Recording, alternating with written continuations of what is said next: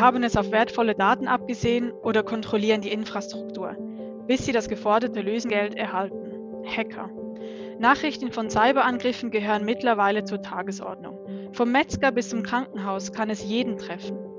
Wie können wir uns trotzdem auf die Sicherheit von Firmen verlassen? Und was tun Unternehmen gegen diese Bedrohung?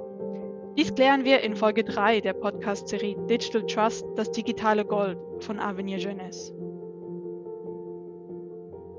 Anfangs Dezember 2020 gelang Hackern der ganz große Coup. Die US-amerikanische Sicherheitsfirma FireEye wurde gehackt.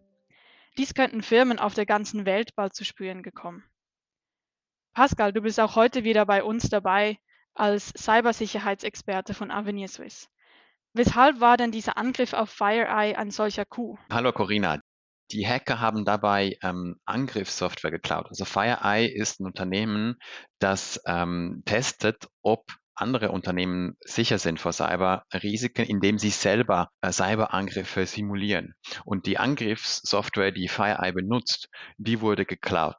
Das heißt, diese Software ermöglicht es den Hackern nun, andere Firmen anzugreifen und mit up-to-date äh, äh, eigentlich Software, die, die ganz, ganz vorne äh, mit dabei ist und teilweise schon in Unternehmen drin war. Du beschäftigst dich ja bei Avenue Swiss fast täglich mit dem Thema Sicherheitspolitik und auch Cybersicherheit. Gibt es denn überhaupt noch Hackerangriffe, die dich jetzt überraschen könnten? Also die Entwicklungen der letzten Jahre und Monate deuten schon darauf hin, dass wohl kaum eine Firma 100% sicher ist.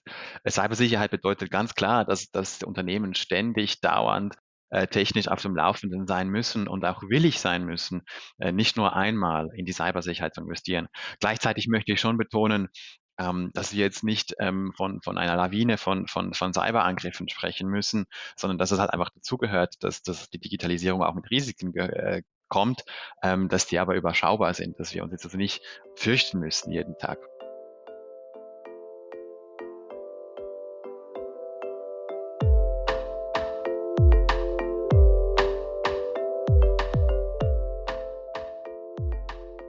Vielleicht kann ich es in einem Bild äh, äh, besser zeigen. Wir hatten so quasi eine Burg mit einer ganz großen, dicken Mauer.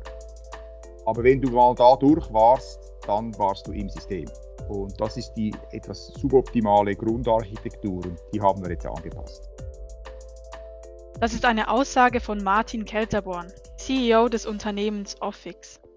Die Firma wurde 2019 von einer Cyberattacke überrascht. Und Kelterborn ist einer von wenigen, der sehr offensiv mit der Attacke umgegangen ist und seither Vorträge zu diesem Thema hält. Kelterborn hat mir im Gespräch gesagt, dass sie vor dem Angriff überzeugt gewesen seien, sicher zu sein. Sie hätten gar ein Gutachten erstellen lassen. Heißt das, sie trifft keine Schuld? Diesen Punkt betonte ja bereits Scherler in, der, in Folge 2. Also ich kenne die detaillierte Präventionsarbeit von Orfix nicht, aber die Schuldfrage kann irreführend sein. Schuld sind ja primär mal die Angreifer, die gehackt haben. Aus Unternehmensperspektive würde ich vielleicht noch fragen, habe ich vorab genügend in die Cybersicherheit investiert? Und zwar so, dass ich diesen Schaden, den ich jetzt habe, im Nachhinein in Kauf nehmen kann. Es ist immer eine, eine, eine Risikoabwägung. Diese Risikoabwägung kann aber ein Unternehmen viel kosten, egal wofür sich das Unternehmen entscheidet. Offix war eine ganze Woche komplett down, danach schrittweise wieder hochgefahren. Erst nach ganzen drei Wochen konnten sie wieder normal funktionieren. Bezahlen wollte Kelterborn jedoch trotzdem nicht. Deshalb bezahlt man nicht einfach 200 äh, oder 350 oder 400.000 Schweizer Franken. Es geht etwas ums Prinzip, oder?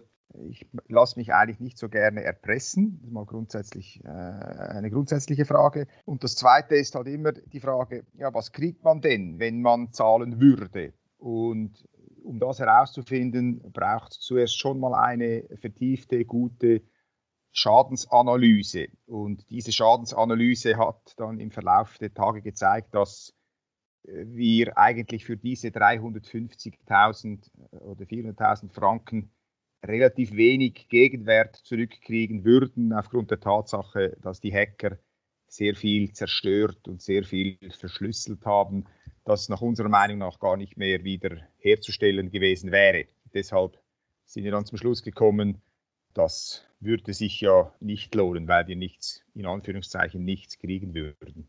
Diese sehr schwerwiegende und wichtige Entscheidung fällt man in einer ziemlich kurzen Zeit. Das ganze System war down und Kunden konnten keine Bestellungen aufgeben. Also da wäre es schon verständlich, wenn man unter diesem großen Zeitdruck kurzerhand einfach zahlt. Deswegen überrascht mich eigentlich auch dass das Verhalten von Office fast eher. Denn das Problem heutzutage ist, ähm, dass bei kriminellen Cyberangriffen auf Firmen, dass es eigentlich ein Geschäftsmodell geworden ist. Wenn du also dieses Geschäftsmodell nicht unterstützen willst oder verhindern willst, dass das wirklich ein Geschäftsmodell sein kann, müsstest du also einfach nicht zahlen. Ähm, aber das ist ja auch gefährlich. Gleichzeitig, wenn du zahlst, hast du ja auch nicht die Garantie, dass alles wiederhergestellt wird. Das hat dich dann wohl auch Kelterborn gefragt. Haben die Hacker jedoch gefragt schriftlich, ja, wie wir denn sicher sein können, dass sie uns dann helfen, wenn wir bezahlen würden. Dann kam umgehend ein Mail mit einer Referenzliste von Firmen, die gezahlt haben. Das zeigt mir, es hat Firmen gehabt, die zahlen, auch heute noch. Natürlich, auch hier wieder, wenn alles den Bach runtergegangen wäre, hätte man sich dann auch überlegt zu zahlen. Da muss ich ganz ehrlich sein. In einem Artikel der Neuen Zürcher Zeitung, in welchem der Fall von Orfix geschildert wurde, ist von einer Kriegsrhetorik die Rede, die Kelterborn angewendet hat beim, beim Management dieser Krise. Ich wollte von ihm also wissen, ob denn eine solche Rhetorik in so einem solchen Fall angebracht ist. Bewusst gewählte militärische Sprache, das haben wir gezielt gemacht, um einfach auch die Dramatik der Situation aufzuzeigen. Also Sie müssen sich vorstellen, da ist eine Firma, die ist eigentlich schon im Krematorium. Die Firma war also bereits im Krematorium, aber Kelterborn und seine Mitarbeiter haben es trotzdem geschafft, sie da noch rechtzeitig rauszuholen. Dabei sind sie ziemlich akribisch und schon fast, man könnte sagen, routiniert vorgegangen. Sie haben es sowohl der staatlichen Meldestelle Melani gemeldet, als auch, als auch die Polizei benachrichtigt. Melani konnte ihnen einen entscheidenden Tipp geben. Die Polizei war da jedoch weniger eine Hilfe. Wie die Polizei gegen einen Hacker vorgeht? Ähm, gar nicht. Ja, wir haben aufgrund des Ratschlags der Melanie einfach eine Anzeige erstattet.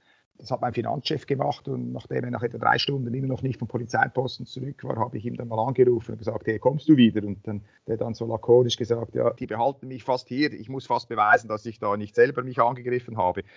Nein, die nehmen das nur auf. Und dann machen sie nichts mehr und ich mache ihnen auch keinen Vorwurf.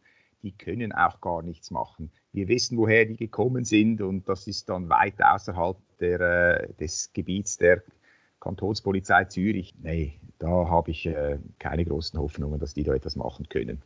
Pascal, ein Hackerangriff ist ja eigentlich wie ein Banküberfall.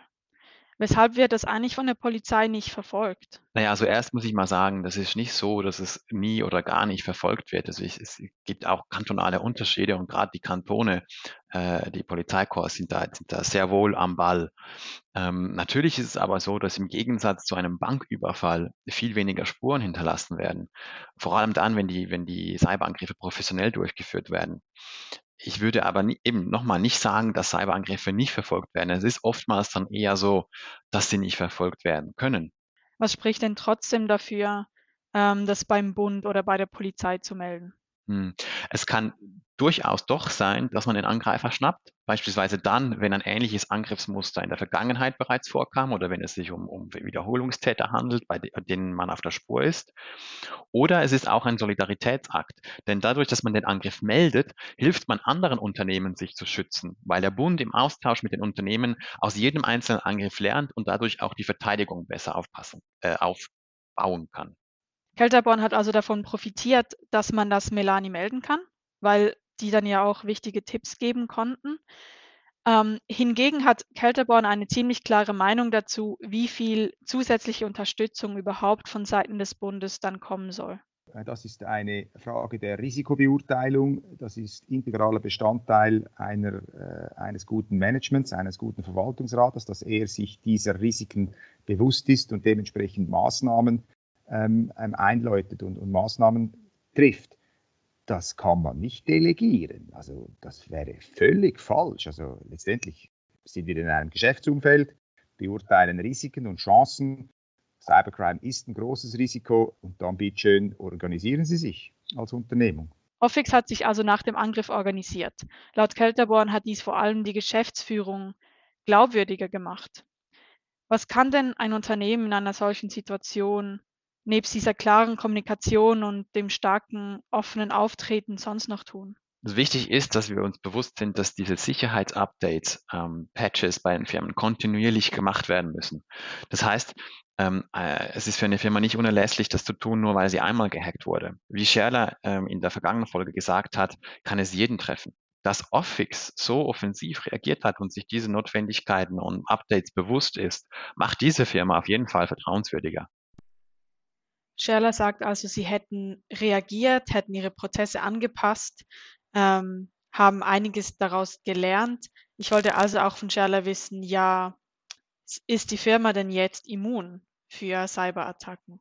Ob wir jetzt immun sind oder nicht, diese ist eine gute Frage. Nein, natürlich sicher nicht sind wir immun. Das ist wahrscheinlich jetzt wie bei Corona. Diese Immunität hält eine gewisse Zeit an und dann muss man wieder investieren und das machen wir natürlich auch. Das ist, ein, das ist eine der wesentlichen Erkenntnisse. Cyber Security ist keine One-Off-Investition. Das ist eine permanente, äh, permanente Arbeit auf, auf der Infrastrukturebene, aber auch auf der Führungsebene. Wobei die Führungsebene und das People Management wahrscheinlich, oder sagst du so, mindestens so wichtig ist wie die technische Infrastruktur. Kunden verloren hat Offix laut Kelterborn wegen der Attacke jedenfalls keine. Vielleicht liegt das ein Stück weit auch an ihrer offenen und vorpreschenden Herangehensweise. Ähm, da stellt sich aber schon die Frage, warum ist er denn mit dieser offenen Kommunikation eine solche Ausnahme? Ich weiß nicht, ob er, ob er ähm, die große Ausnahme ist, ähm, aber sicher eine offene Kommunikation hat sicher Verständnis bei den Kunden geweckt. Es gilt aber zu betonen, dass bei Offix ähm, das Bestellsystem down war. Wären Kundendaten veröffentlicht worden, hätten die Kunden eventuell anders reagiert. Er begründet seine offene Kommunikation übrigens folgendermaßen. Vielleicht aus der vom Hintergrund her, dass sich viele Leute oder Unternehmen irgendwie schämen, sie sind angegriffen worden und, und deshalb das etwas unter den Deckel wischen, vielleicht auch aus Angst vor Reputationsschäden. Ich, wir haben eine andere Beurteilung gemacht. Wir müssen neidlos anerkennen, dass der Hacker das bei uns einfach auf eine absolut schlaue und gute und geniale Art und Weise gemacht hat. Ich mache unseren Mitarbeitern eigentlich keinen großen Vorwurf. Die haben das einfach gut gemacht. Und äh, das Bedürfnis, offen zu kommunizieren, kam dann daraus, dass wir unsere Erfahrung teilen wollten, damit vielleicht andere etwas äh, äh, alert werden und, und, sensibilisiert werden und vielleicht proaktiv äh, sich dem Thema mehr annehmen als bisher und so auch Schäden vermieden werden können. Kelterborn sticht mit seiner offenen Kommunikation heraus, wie wir gesagt haben. Aber als Opfer einer Cyberattacke ist er eigentlich einer von vielen. Wie steht es denn eigentlich um die Sicherheit bei Firmen in der Schweiz? Pascal und ich haben uns dazu mit Cybersecurity-Expertin Stefanie Frei unterhalten.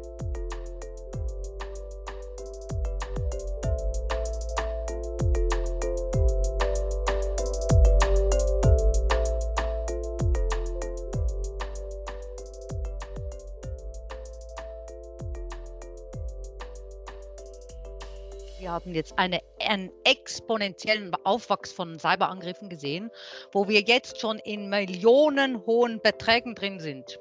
Beim letzten Cyberangriff wollte er sieben Millionen.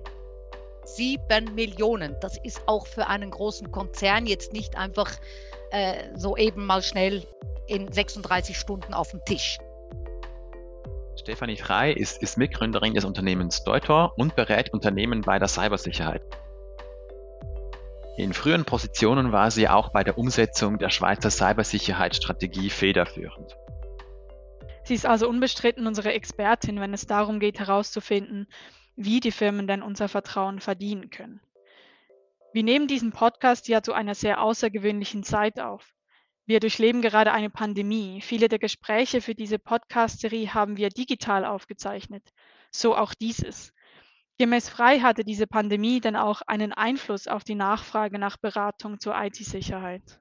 Die Nachfrage nach Sicherheit äh, steigt mit der Digitalisierung. Und äh, wir bei Deuter hatten zum Beispiel auch in der Corona-Krise eigentlich einen stetigen Andrang an an Bedarf von Beratung in, in, diversen Bereichen.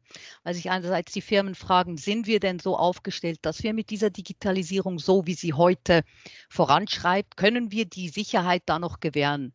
Weil da sind wir wieder in diesem, in diesem Dreieck von, von Digitalisierung, Innovation und Sicherheit. Und die Sicherheit kann so schnell gar nicht mitwachsen, weil wir ja natürlich gewisse Strukturen haben, die, die relativ alt sind. Da kannst du nicht einfach neu drauf aufbauen.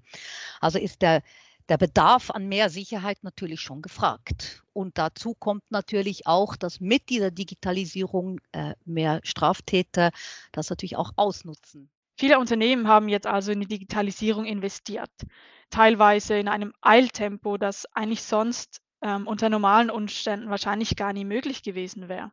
Wichtig ist aber da, dabei zu erwähnen, dass eigentlich der Fokus erst in einem zweiten oder gar dritten Schritt bei der Sicherheit liegt. Pascal, wenn wir hier von Sicherheit sprechen, was meinen wir damit genau? Also Sicherheit in einem Unternehmen kann verschiedene Aspekte einnehmen. Das Wichtigste primär für ein Unternehmen ist, den Prozess der, der, Dienstleistungserstellung oder in dem Produkteherstellungsprozess sicherzustellen, also die Sicherheit der Prozesse.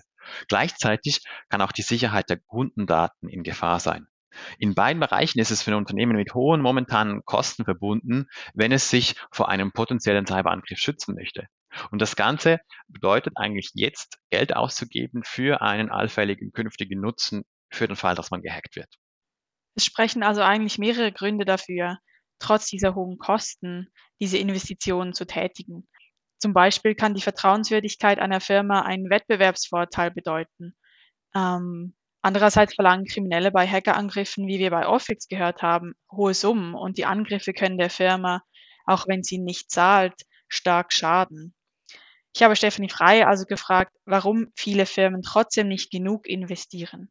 Die Gründe darin sieht sie zum einen im Verhalten der Konsumentinnen und Konsumenten. Ich werde diese Frage mit einer Frage beantworten. Kann man das mit, wenn man die klassische Markt- und Wettbewerbstheorien anschaut, dann kann man die eins zu eins übernehmen. Jetzt ist eine Frage zurück. Wenn, wenn, wenn ihr ein Produkt habt, das ihr speziell mögt, was kann denn das Vertrauen in dieses Produkt schütteln, dass ihr dieses Produkt nicht mehr kaufen wollt? Also wenn ich committed bin zu einem Produkt, dann bin ich committed. Wenn ich das im Laden nicht bekomme, dann gehe ich nach Hause und versuche es online zu bekommen. Dann, wenn diese Firma dann angegriffen wird, dann will ich einfach wissen, ja, ist das Endprodukt dann immer noch sicher? Und man merkt ja auch, wie schnell die Menschen vergessen. Die ganzen Kunden, die wir beraten, das ist keine zwei Monate nach dem Cyberangriff, denkt man schon gar nicht mehr daran, dass der Cyberangriff mal da war und die Reputation des Unternehmens leidet minimalst. Es ist ganz ein komisches Verhalten von dieser ganzen Markt- und Wettbewerbstheorien, die bestehen immer noch und die, die Angriffe auf Unternehmen, sind für den Konsumenten am, am Ende des Tages eigentlich gar nicht so schlimm. Meines Erachtens und durch die Erfahrung ein bisschen höher gewertet, als es in, in, in Wahrheit ist. Einer von unseren Kunden, der hat sogar mehr Kunden bekommen nach dem Cyberangriff, weil man gewusst hat, dass der jetzt die ganzen Systeme neu aufbauen muss und dadurch die, mehr Sicherheit da war.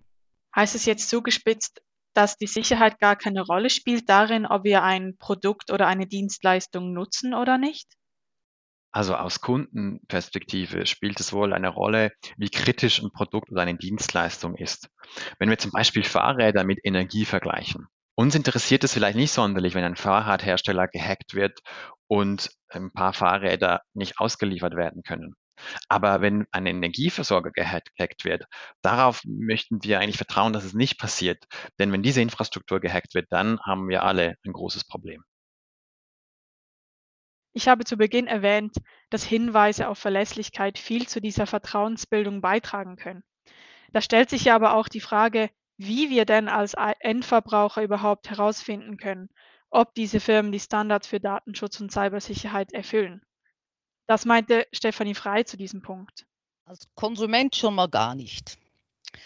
Das können höchstens, ähm, ist ganz, ganz schwierig. Also als Konsument kannst du das nicht. Ich glaube, das ist auch nicht im Interesse des Konsumenten, weil er das gar nicht verstehen kann. Also wir, die vom Fach sind, verstehen ja sehr oft auch die, die grundlegenden technischen Komponenten Komponenten, die Basissysteme, das ist so hochkomplex, das kann man gar nicht richtig verstehen. Am Ende des Tages ist das ja auch ein, ein Stück weit ein Vertrauen von dem Konsumenten gegenüber den Firmen und der Welt und der Verflechtung dieser Firmen in einer globalisierten Welt, einfach ein gewisses Basisvertrauen zu haben, dass man das Richtige dann tut. Und durch zu viel Regulierung und zu viele Auflagen äh, wird das am Ende des Tages nicht besser werden. Regulierungen bedeuten also nicht automatisch, dass die Unternehmen sicherer sind bzw. verlässlicher. Das, das Basisvertrauen, das Freie anspricht, wird gleichzeitig aber immer wieder durch Hackerangriffe herausgefordert. Wir befinden uns hier also in einem Spannungsfeld. Gewisse klare Hinweise darauf, dass eine Firma die Minimalstandards erfüllt, könnten also vielleicht doch hilfreich sein. Jetzt geht das zurück auf unser ursprüngliches Gespräch, nämlich Trust. Innovation, Digitalisierung und Sicherheit bei den personenbezogenen Daten, weil Trust und Privacy in dieser Welt so wahnsinnig wichtig ist, hat man da eben die DSGVO, die Datengrundschutzverordnung, wo eben mit den 40, 4 Prozent oder 20.000 Strafe gedroht wird. Für die Key Assets und Informationen im Unternehmen hast du das nicht. Da kommt der Hacker und dann musst du, dann zahlst du die 20.000 und wenn du die zahlst, dann ist wieder gut. You're fueling a criminal model, wird immer schlimmer, weil die merken, das passiert ja, ist ja gut. Wenn du das Gleiche jetzt einführen würdest und sagen würdest, wenn ihr die Basissicherheit bei euch nicht so gewährt habt, dass das auch äh, einen gewissen Schutz für die ganzen Key Assets und die ganzen Daten darstellt, dann kriegst du Strafe. Dann gibt es halt eben auch 4% oder 3%. Dann würden die das machen müssen. Ich habe den ganzen Datenschutz jetzt für diese eine Firma äh, aufgebaut mit denen. Die mussten das machen, hat ein bisschen Geld gekostet, hätte man vorher auch machen können. Frei spricht hier doch eigentlich einen spannenden Punkt an. Es gibt mit der DSGVO eine Compli einen Compliance-Mechanismus, ähm, dass Firmen die Datenschutzvorschriften erfüllen. Bei der Cybersicherheit gibt es solche rechtlichen Standards jedoch zumindest bisher nicht. Scherler von Deloitte sprach in unserer letzten Folge immer wieder von Transparenz, dass Kunden wissen müssen, welche Maßnahmen die Firmen ergreifen. Ich habe Stefanie Frei also mal ganz direkt gefragt, könnte man dies denn nicht einfach auf der Webseite deklarieren? Ich verstehe auch, warum man Transparenz möchte. Jetzt ist es wieder eine Frage und eine, Abgrenzung. Transparenz gegenüber was? Was für eine Transparenz wird denn hier gefragt und verlangt. Transparenz, wie die Prozesse laufen, Transparenz, wie, wie, wie Sachen entwickelt werden, Transparenz gegenüber Research and Develop, Transparenz gegenüber was? Da, da fängt mal die erste Frage an. Und dann kann man darauf aufbauen, wenn wir, wenn wir jetzt ein Beispiel rauspicken und sagen, wir wollen eine Transparenz der Datenverarbeitung als Konsument dann kann man sehr wohl was tun. Dann kann man sagen, ja, da gibt es Mechanismen in place und dann kann man sagen, so funktioniert das und das ist schon eine Transparenz. Also der Datenschutz, die Datenschutzgrundverordnung, das GDPR gibt eine Transparenz her. Da kannst du hin, du kannst fragen und das Unternehmen muss es dir zeigen. Das ist im Gesetz so. Hast du eine Transparenz? Aber welche weitere Transparenz will man denn? Will man denn eine Transparenz gegenüber deinen Prozessen, wie die aufgebaut sind? Das sind hochvertrauliche Systeme zum Teil, wo nicht mal die Unternehmen untereinander sich irgendwie outen. Ich gebe ein Beispiel, warum. Warum meldet zum Beispiel ein Stadler, nachdem er angegriffen worden ist? Die haben ja die ganze Zeit gesagt, können nichts sagen, können nichts sagen, können nichts sagen. Da wird ja nicht darüber geredet, weil ein hoher Level von Verschwiegenheit da ist die finde ich auch nicht richtig. Ich finde, die ist zu hoch. Aber es muss einen Mittelweg geben. Wie kann man die Konsumenten äh, vertrauenswürdig machen und wie kann man und zu welchem Grad können Firmen zeigen, dass sie diese Auflagen auch umsetzen und vertrauenswürdig mit den Daten umgehen, die Prozesse aufbauen, das sind komplizierte Prozesse und nur weil man nach mehr Transparenz und Vertrauen schreit, wird es nicht passieren, weil es kann gar nicht passieren auf diesem Level, den wir verlangen. Da muss auch ein Grundverhaltensänderung bei, bei uns allen in der Gesellschaft passieren. Wir können nicht nach mehr Innovation schreien, um mehr Digitalisierung und gleichzeitig mehr Vertrauen, mehr Transparenz. Das, das, das beißt sich. Ein spannender Input eigentlich, dass volle Transparenz Vertrauen ja ersetzen würde. Sprich, wenn eine Firma uns zu 100 Prozent ähm, aufzeigt, was sie unternehmen, ähm, können wir basierend darauf entscheiden, ob die Firma verlässlich ist oder nicht. Ähm, das würde ja eigentlich einen großen Anteil unserer Vertrauensfähigkeit ähm, ersetzen. Eine so hohe Transparenz, dass unser Vertrauen aber komplett nicht mehr nötig wäre, scheint laut Stefanie Frei schwierig zu sein. Gibt es die Gefahr, dass solche Begriffe wie Digital Trust oder Transparenz an Bedeutung verlieren, weil sie zu oft verwendet werden in diesem PR-Kontext? Das sehe ich auch ein bisschen so. Also da kann ich auch vor allem von mir sprechen. Also wenn ein Unternehmen die ganze Zeit werben würde mit hab Vertrauen in mich, dann würde das bei mir eher Fragen aufwerfen, als Vertrauen auszulösen. Hören wir uns doch mal an, was Stephanie Frei zum Thema Vertrauen in Unternehmen im Allgemeinen zu sagen hat. Vertrauen in die in das System, in die Firmen, meine, meines Erachtens wird dadurch gestärkt, dass Firmen sagen, wir wissen, welches die Kronjuwelen sind. Wir wissen, welches die kritischen Systeme bei uns sind. Wir wissen, welches die kritischen Prozesse sind. Und wir haben XYZ Maßnahmen ergriffen, um diese gegen Angriffe von außen zu schützen. Und wenn man das so plakativ, offen äh, kommunizieren kann, dann denke ich, hat man schon eine Basis, ein Basisvertrauen da, dass die Daten dann eben sicher sind. Das leuchtet ja ein, dass am Ende eigentlich nur zählt, was die Firmen effektiv auch unternehmen. Aber wie stellt man das denn sicher? Ähm, sprich, gibt es irgendwie Wege, Anreize zu schaffen, ähm, damit Unternehmen in diese Sicherheit investieren? Boah, das ist ähm, eben sehr schwierig. Ähm, man kann aber schon vielleicht sagen, dass es ja nicht nur darum geht, dass sie, wenn sie gehackt werden, dann einfach zahlen müssen, sondern damit ist ja dann auch ein Image-Schaden verbunden. Ähm, dass, dass sie gehackt wurden, zeigt ja irgendwo durch auch, ähm, dass sie nicht innovativ genug waren oder äh, nicht gut genug waren, um in die Cybersicherheit zu investieren oder schlaue IT-Systeme aufzubauen.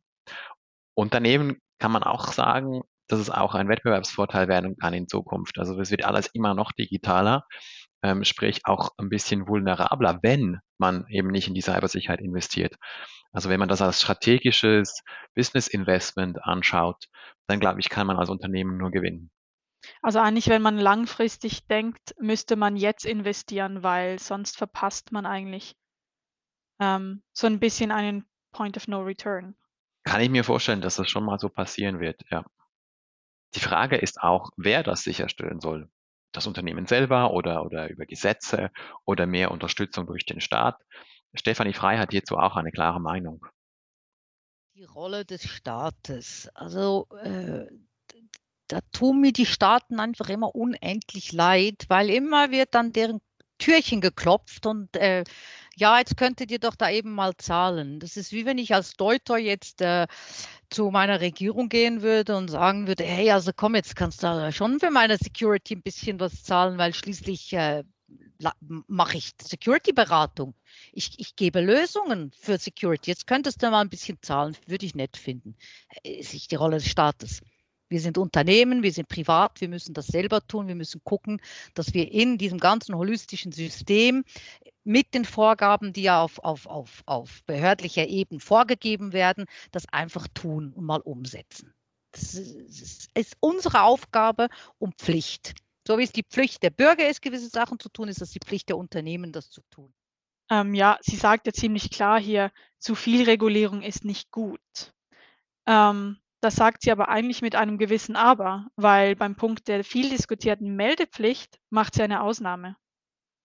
Ich bin sehr für die Meldepflicht. Ich sehe keinen Grund, warum man äh, die nicht hat, weil äh, wir sind wieder, wieder beim Trust. Es hieß ja früher immer in der Schweiz, dass man das nicht braucht, weil die Firmen der Behörde Schweiz so, so viel Vertrauen schenkt, dass die das auch äh, freiwillig melden.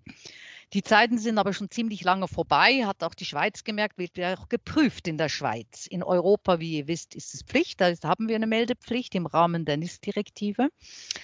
Und das Problem, dass man gegen diese Meldepflicht ausspricht, ist, dass halt viel zu viele Meldungen eingehen und dass man dann nicht weiß, wie mit diesen Meldungen umzugehen ist. Kann man aber auch eine Triage machen. Viele, viele Länder sind schon seit zig Jahren unterwegs und haben Guidelines und Parameter und Strukturen aufgebaut für diese Meldepflicht.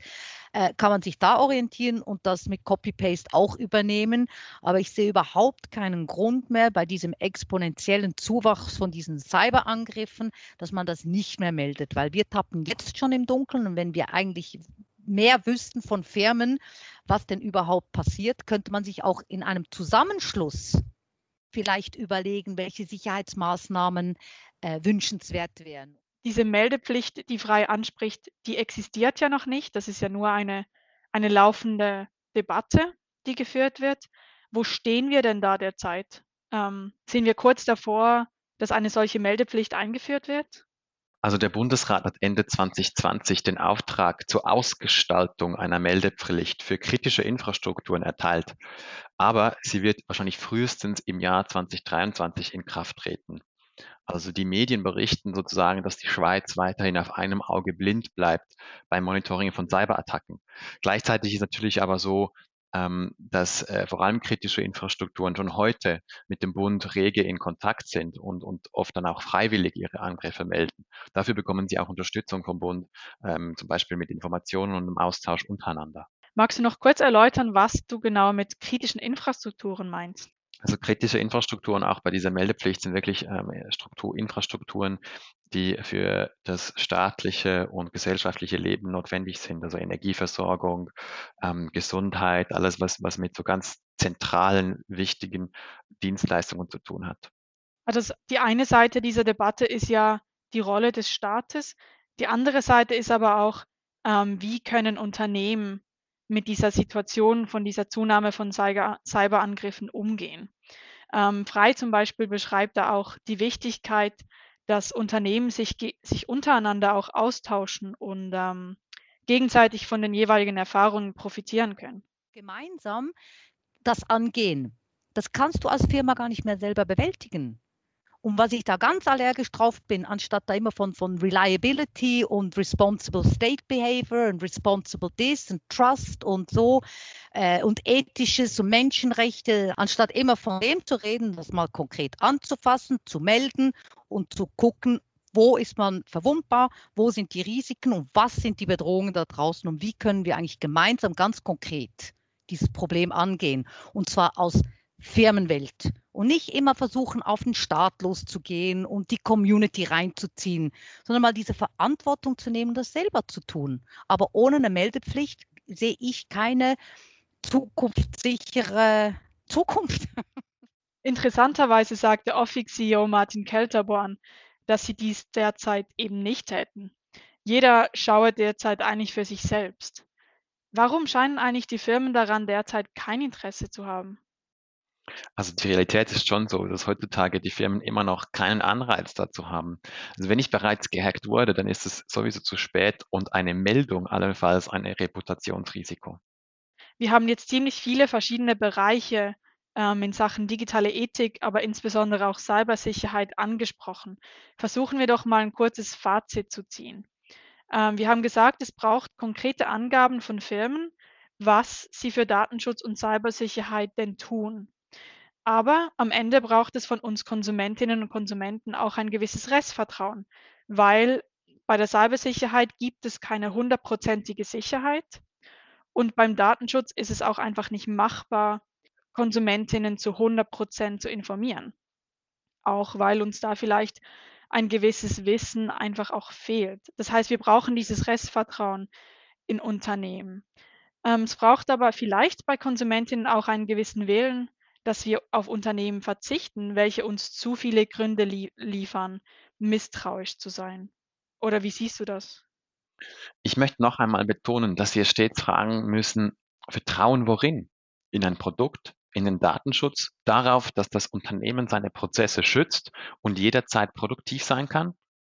Es macht einen großen Unterschied, ob ich WhatsApp vertraue, vertraulich mit meinen Daten umzugehen oder ob ich einem Energiekonzern vertraue, seine IT-Systeme vor Cyberangriffen zu schützen.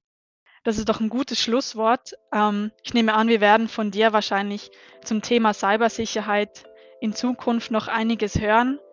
Das Thema, das Thema wird ja nicht langweilig. Da gibt es ja nicht derzeit fast täglich neue Entwicklungen. Ähm, da freuen wir uns auf, auf zukünftige Analysen von dir. Auf jeden Fall. Danke dir für deine Zeit. Danke, Corinna, für die Einladung und für diesen Podcast. Die Cyber-Expertin Stefanie Frei sieht es kritisch, dass man im Bereich von digitaler Ethik so viel von Vertrauen und Verantwortung spricht. Denn das sind alles wichtige und große Worte.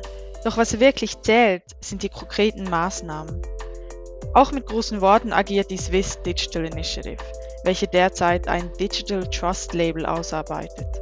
Ein Label, das Konsumentinnen und Konsumenten aufzeigen soll, dass die jeweilige Firma die nötigen Standards in digitale Ethik erfüllt. Sind das auch nur große, aber leere Worte, wie dies Stefanie Frei kritisiert, oder steckt dahinter etwas Handfestes?